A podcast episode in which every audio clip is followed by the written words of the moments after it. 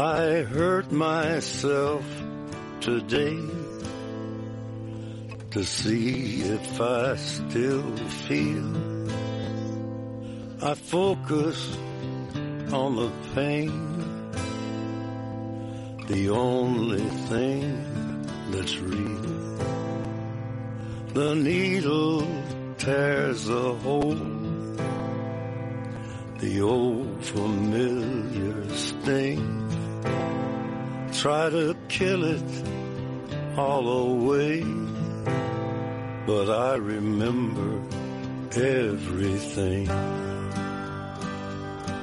What have I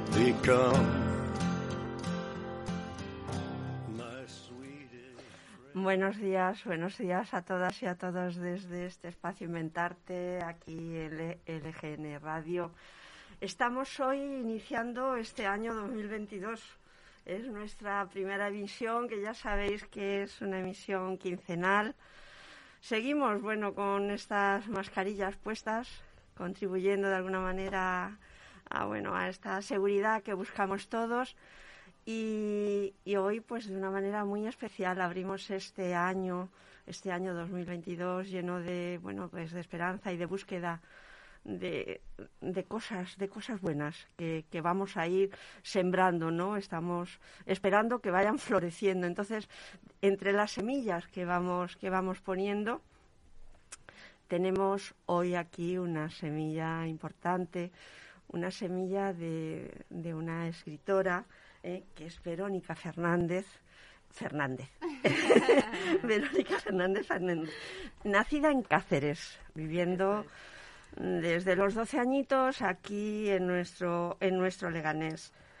De raíces profundas en esa tierra extremeña que enseña a vivir en la tierra, a amarla, a apreciar sus matices, sus olores, sus colores, su calma y sus sabores, y a través de un lenguaje sencillo, cercano a la infancia, nos muestra en su novela, tan solo un momento, el discurrir de una vida y unas vidas sencillas, llenas de emociones y sentimientos, capaces de aprender y de enseñar a los protagonistas y a los lectores por su profundidad. Ella, Verónica, ama la tierra, a los animales, le encantan los retos. Escribe desde que era muy chiquitita. Ha publicado microrelatos, poesías, en, temarios compartidos y en 1919 eh, estrenó, se estrenó con su novela Tan solo un momento. Un periodo que ha sido difícil para, para lanzarlo, para promocionarlo, por todo lo que vino, porque fue fue ya en el 19, pues al final, pero que nos dio la oportunidad a, los que estamos y a los que nos sentimos parte de Inventarte a conocerla cuando aún hacíamos nuestras actividades en la Plaza del Laberinto y nos mostró lo que estaba haciendo, el cómo era ella y cómo quería contribuir a esta extensión de la cultura, a esta difusión en nuestro pueblo de los valores que hay y que están absolutamente desconocidos y con muy poquita promoción.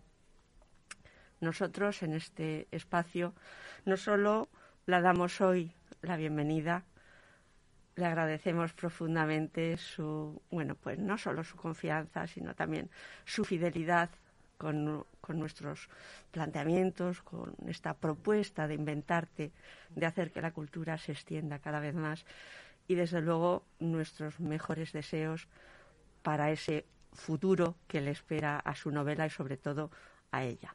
En este sentido, os damos paso a, a Verónica Fernández. Bienvenida, amiga. Muchas querida. gracias, Rosa. Buenos días y muchas gracias por invitarme de nuevo aquí. Estoy otra vez en LGN Radio, que ya considero parte de la familia. Y sobre todo agradecerte por el precioso prólogo. No hay de qué. Parece que me conoces ya de, de hace muchísimo tiempo. Eh, os conocí hace, pues, eso, en 2019, cuando salió tan solo un momento. Y recuerdo que me llegó un mensaje de Dani, de Inventarte, y que estabais interesados en conocerme. Cuando fui aquel día a la placita aquella donde teníais aquel precioso stand, ¿no? Lleno de libros, y ver lo que hacíais, cómo eh, prestáis los libros sin pedir nada a cambio, cómo paseaba la gente por allí, aquel intercambio de libros maravillosos, unos títulos estupendos que no sé ni de dónde habéis sacado porque tenéis una cantidad impresionante de material y realmente eh, desde entonces admiro lo que hacéis. O sea, cómo, sobre todo cómo te preocupas por la cultura en general, pero sobre todo por la cultura leganés, ¿no? Cómo, cómo os preocupáis por los que al final no somos nadie, ¿no? Somos personas que no desconocidas, no somos famosos, ¿no? Artistas aquí en Leganés y nos dais un poquito de voz. Bueno, pues eso de no ser nadie, yo creo que sois la, la parte esencial, ¿no? Decía, y somos la, como decía Dandara, ¿no? Somos la cara del mundo, ¿no? Como mujeres, como personas, como escritoras, como miembros de, de, la ciudadanía y como personas interesadas en seguir creando y seguir haciendo. Pero yo no puedo más que agradecerte este, este simple recordatorio que has hecho ¿no? de, esa presencia nuestra en la Plaza del Laberinto pero sí que es verdad que teníamos, teníamos pendiente el vernos aquí, el encontrarnos aquí, y que realmente la dificultad ha sido que tú trabajas de tarde y las emisiones siempre han sido de tarde y no, no ha podido ser. Entonces, bueno, como todo, todo tiene dos caras y en este sentido el cambio, el cambio del horario de la mañana a la tarde, o sea, de la tarde a la mañana, perdón, ha sido, pues, en este sentido, pues, beneficioso, beneficioso, pues, también para encontrarnos, ¿no? Es decir, aquí, aquí estamos y tenemos oportunidad de, compartir contigo este, este tiempo, este espacio y, todo lo que, lo que tú estás haciendo y queremos que nos cuentes. Entonces, cuéntanos, Verónica, cuéntanos de, tu novela. ¿Por qué esta novela? ¿Por qué? Eh, bueno, esta novela eh, parte de la base de mi deseo de escribir algo más profundo de lo que había hecho hasta entonces. Relatos cortos, poesías, eh, cositas pequeñitas, ¿no? Pero siempre sin dejar de escribir. Entonces esta novela pues empezó como un deseo de hacer algo más profundo, ¿no? Mi pareja fue la que me motivó para que empezara algo más más intenso y, así, poquito a poco. La fui desarrollando a lo largo de tres años. La verdad es que fue muy largo porque, bueno, es difícil compaginar la vida diaria que llevamos, el estrés del trabajo y el escribir requiere tiempo, requiere un aprendizaje constante. Yo he ido haciendo talleres y cositas, pero sí que es verdad que empecé a escribir sin tener una base, ¿no? Eh, de aprendizaje como escritora, ¿no? Entonces, bueno, era un poco un deseo de plasmar algo parecido a la vida que yo había tenido de pequeña, ¿no? Yo crecí en un pueblo pequeño, eh, con una familia maravillosa, con mujeres increíbles y quería un poco plasmar eh, toda esa vida en este libro, ¿no? Al final se ha ido desarrollando poco a poco una serie de, de hechos que es lo que le dan la intensidad al libro, ¿no? Pero sobre todo por el deseo de escribir algo mucho más profundo, ¿no? Que lo que había hecho hasta entonces. Cuando dices de esas cosas que habías hecho, te refieres a los microrelatos, a, a las poesías, Que, que, has hecho. Eh, yo te pedí ayer cuando hablábamos y mm. preparábamos esto, el que, el que nos pudieras mostrar alguna, bueno, pues si te apetecía y querías leernos alguna algún poema de los que de los que has hecho. No sé si prefieres que lo hagamos ahora o lo hagamos después porque porque en este en este espacio nuestro de inventarte, si hay algo que estamos valorando continuamente es, es la capacidad de cada uno de los que estáis aquí. Esa capacidad de crear, esa capacidad de, de investigar, de, de, generar nuevas cosas. Entonces, nos parece pues muy, muy interesante el que, el que quien escribe, pues, pues escribe poemas, da el paso a la novela, el que da novelas, se mete en novela de investigación, en fin, hay, hay múltiples cambios que, que se van dando. Y nosotros pretendemos el dar a conocer que, que un escritor, un creador, es una persona que se mueve, que se mueve con intereses, que se mueve con, con sus ideas, con sus propios retos, con, con su visión particular y que es algo que a lo mejor no podemos hacer todos, pero sí que a través de las ondas, a través de, este espacio nuestro, puede haber muchas personas que les esté un poquito rondando en la cabeza y piensen que, que, escribir es como algo lejano, como algo como inalcanzable. Y no es cierto, porque hay trabajo, hay interés, hay creatividad. Y si eso se da, la prueba está en que hay cantidad de personas como tú, como tantas de las que, que están pasando por este espacio, que se están esmerando y están ofreciendo lo mejor de ellos. Entonces, si, si os parece a todos los que nos escucháis, pues mm, vamos a ver un poquito también de esa, de esa faceta eh, que no es solamente, y no porque sea poco, ni muchísimo menos, la novela que creo que es el, la culminación de muchas cosas porque es muy complejo, pero sí esa andadura que da que da ese paso definitivo a, a, lanzarse con la novela a través de, de, este o estos poemas que nos va a leer Verónica en este, en este momento. Sí, os voy a leer unos poemas. Lo único, eh, quería solamente eh, puntualizar, para las personas que están empezando a escribir, que, que, quieren hacerlo y no se atreven, recuerdo una vez que me preguntó una persona, ¿cómo se escribe una novela? ¿no?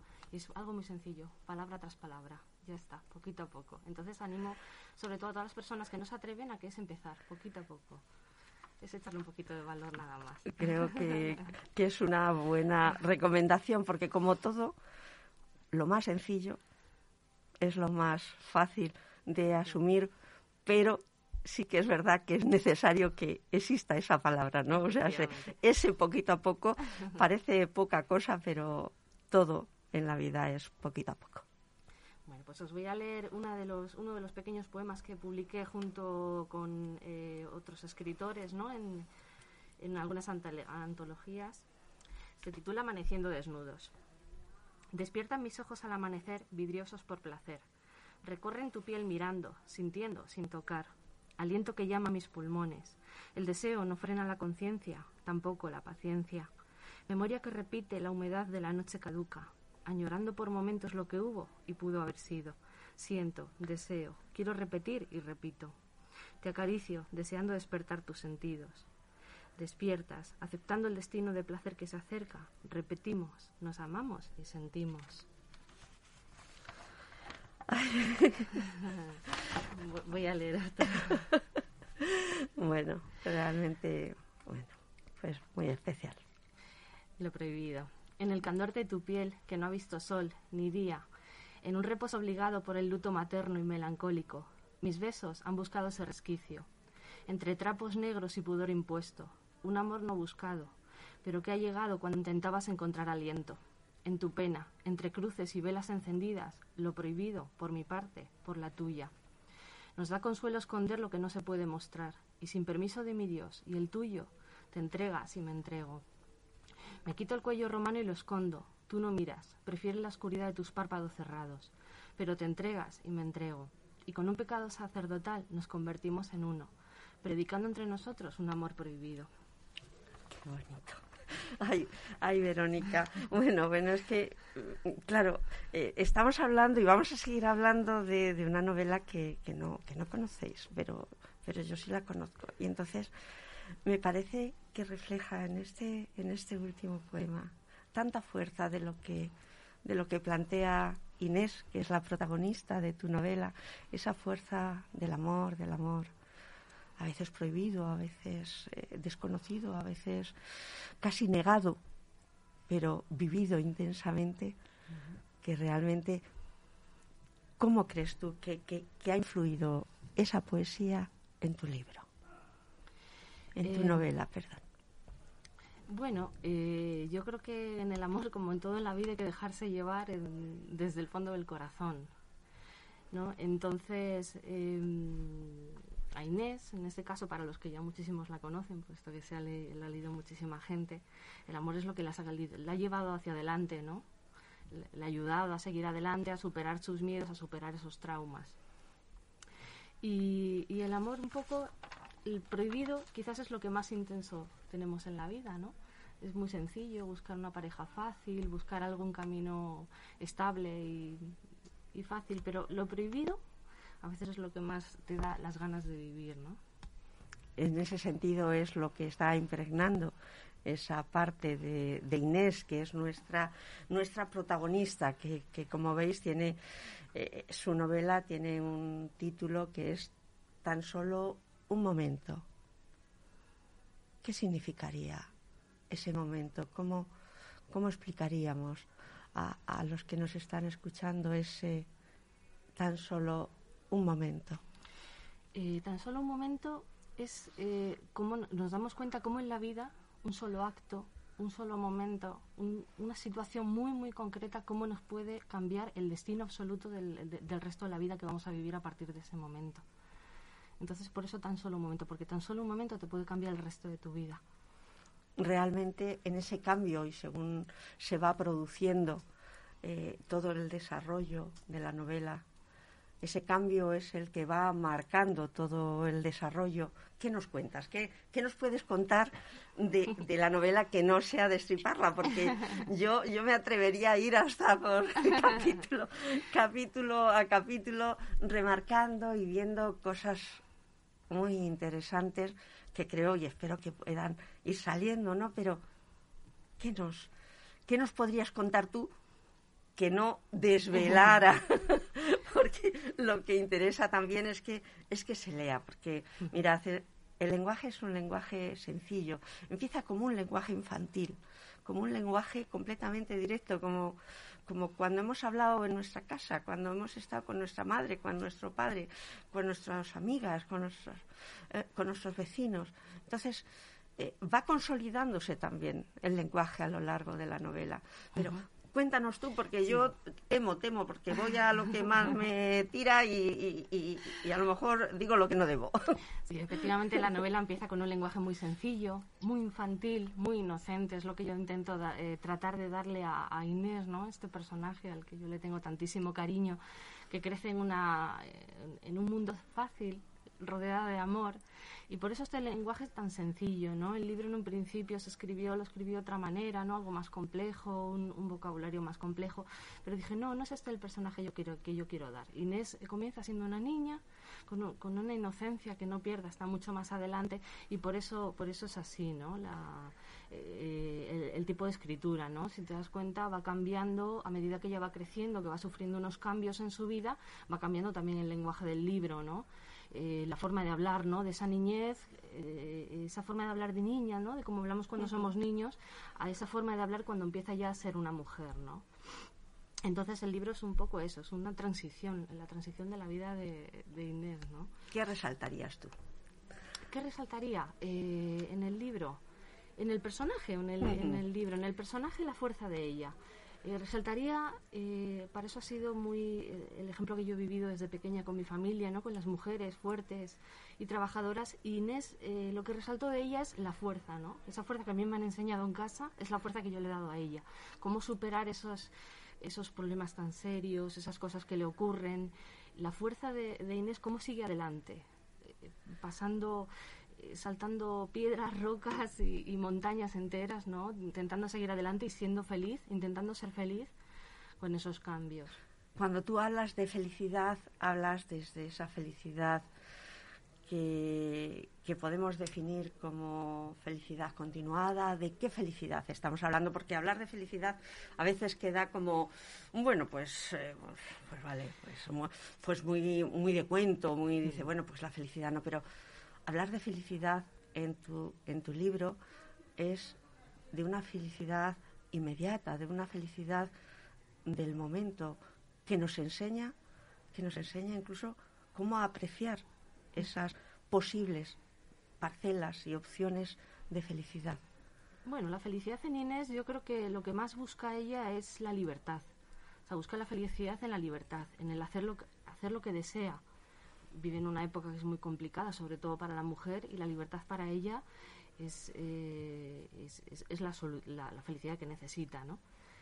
Entonces, eh, qué difícil, ¿no? El Felicidad. ¿A Claro. qué le podemos llamar felicidad? Felicidad puede ser en un momento tomando un café en tu casa tranquilamente. Efectivamente. O en este caso como ella, estudiando una carrera cuando todo es tan complicado, ¿no? Cuando todo se le Ajá.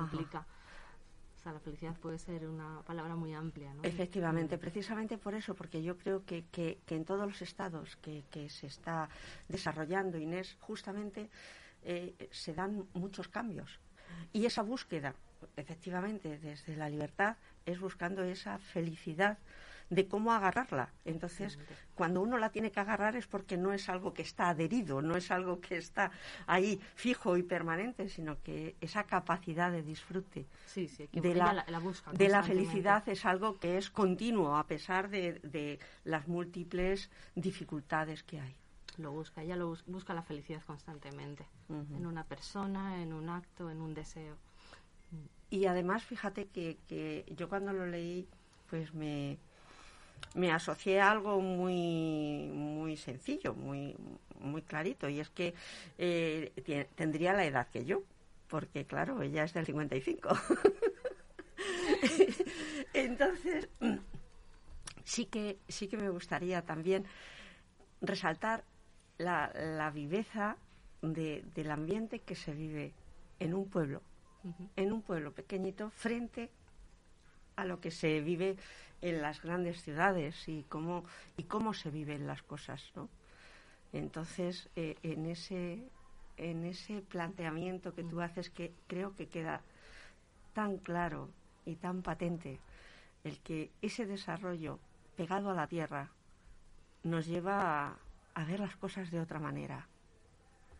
Sí, efectivamente. Cuando tú creces en un sitio pequeño, estás siempre rodeado de personas que te quieren, que te protegen. Nunca vas a estar solo. Siempre es así. En el momento que tú llegas a una gran ciudad, todo eso se pierde. Ya es todo desconocido, son todos desconocidos, ya no hay ese cariño, no hay ese amor alrededor tuyo que te protege. Es una falta de protección, ¿no? Es una soledad constante. Cambia el, el- el crecer en un ambiente pequeño, ¿no? En un pueblo pequeño y marcharte a una ciudad donde todo es mucho más grandioso.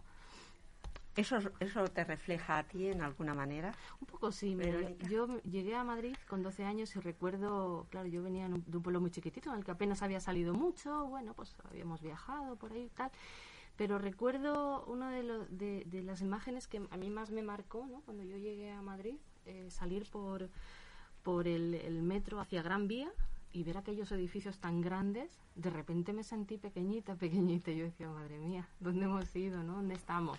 ¿Dónde estamos? ¿Dónde y, estamos? y- y- y esa impresión ha ido, ha ido cambiando, ha ido evolucionando, porque yo sí noto en, a lo largo del libro una nostalgia de, del campo, una no- Sí. nostalgia del pueblo.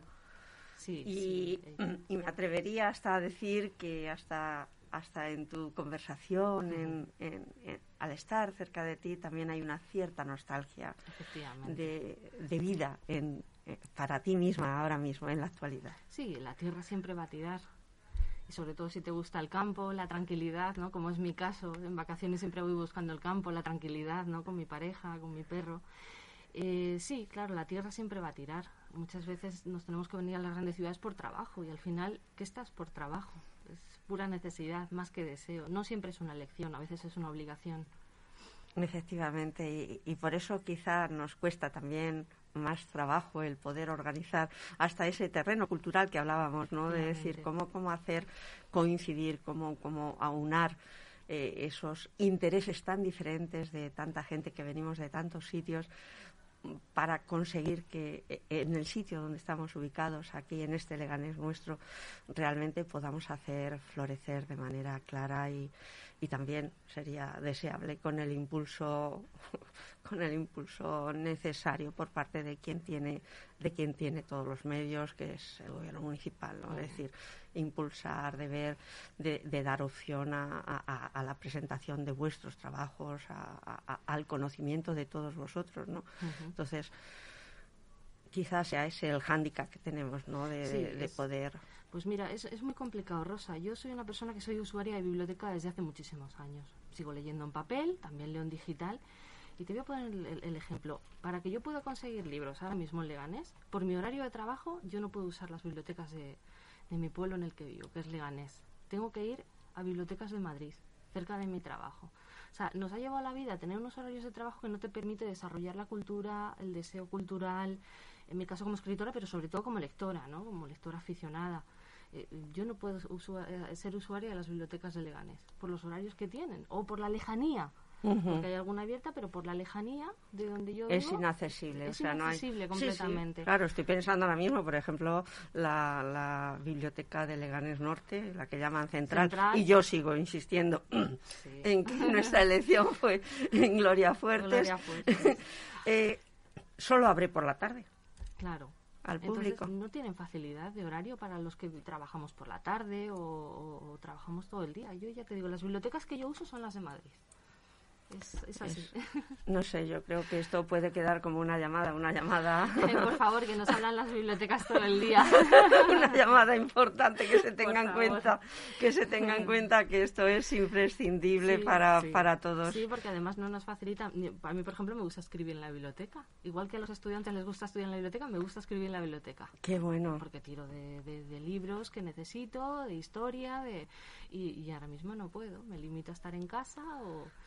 Efectivamente, o sea, no tenemos bibliotecas aquí abiertas para todos.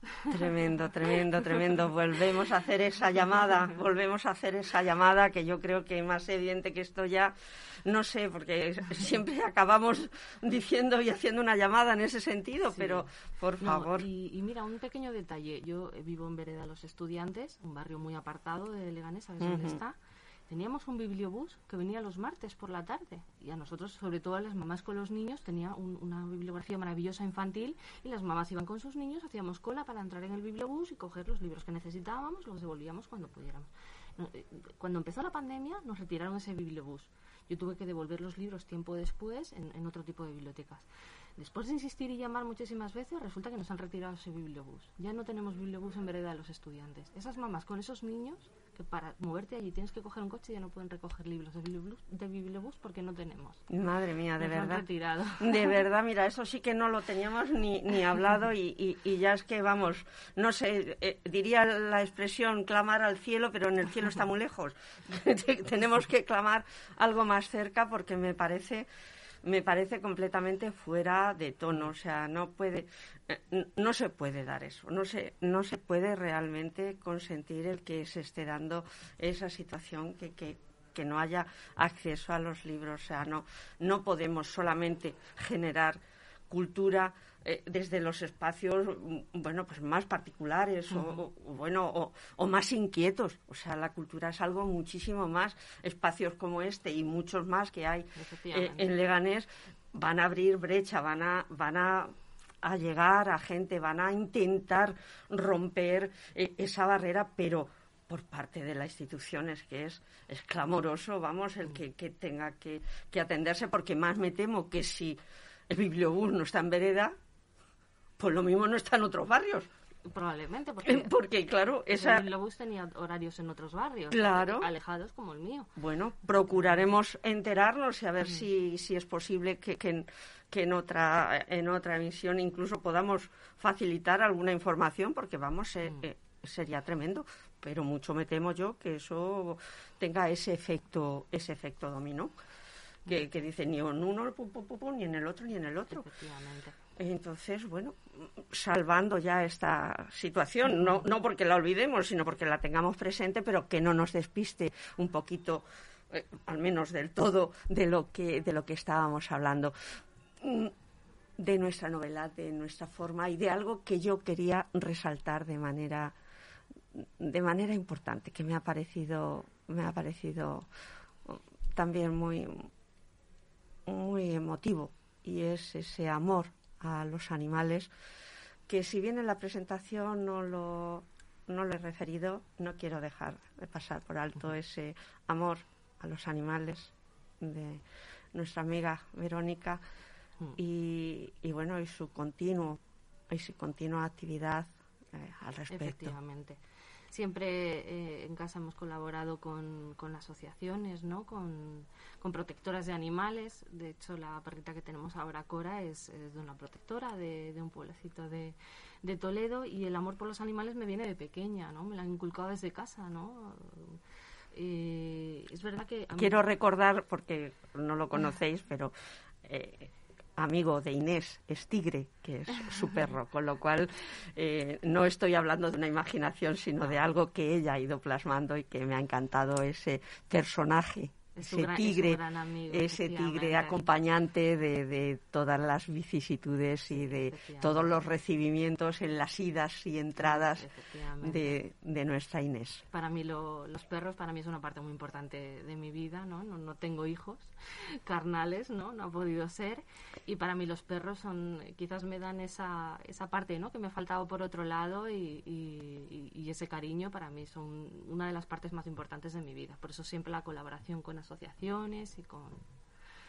Pues es seguro que, bueno, ellos estarán encantadísimos y yo desde luego encantada de, de que hayas podido plantear aquí en Antena también ese, ese amor hacia Hacia los animales, animales. Que, que lo necesitan, igual que lo necesitamos todos. Entonces, vamos a ir terminando y no quiero cerrar, no quiero cerrar sin que nos digas si hay algún proyecto que, que tengas entre manos, si hay algo que, que podamos y debamos ir esperando y que nos haga vernos pronto de nuevo. Sí, bueno, pues estoy con mi segunda novela, espero poderla terminar este año, que con la pandemia ha sido muy difícil para mí concentrarme y escribir y nada, solamente decir que también tiene un perro. Parte muy importante de ella. no puedo decir nada más. Bueno, pues entonces yo creo que con esta miel en los labios, con este, este acompañamiento que nos asegura la ternura, la emoción, la sencillez y el corazón expuesto ante todas las realidades de la vida, pues nos despedimos de todos vosotros y de nuestra amiga Verónica Fernández Fernández, ¿eh? dándote eternamente las gracias por, estar gracias, aquí con nosotros, por habernos acompañado tanto tiempo y por hacer que el espacio Inventarte cuente con personas tan encantadoras como tú. Muchas gracias, Rosa, a ti, a Inventarte y a LGN Radio. Muchísimas gracias, Verónica. Everyone I know goes away in the end. You could have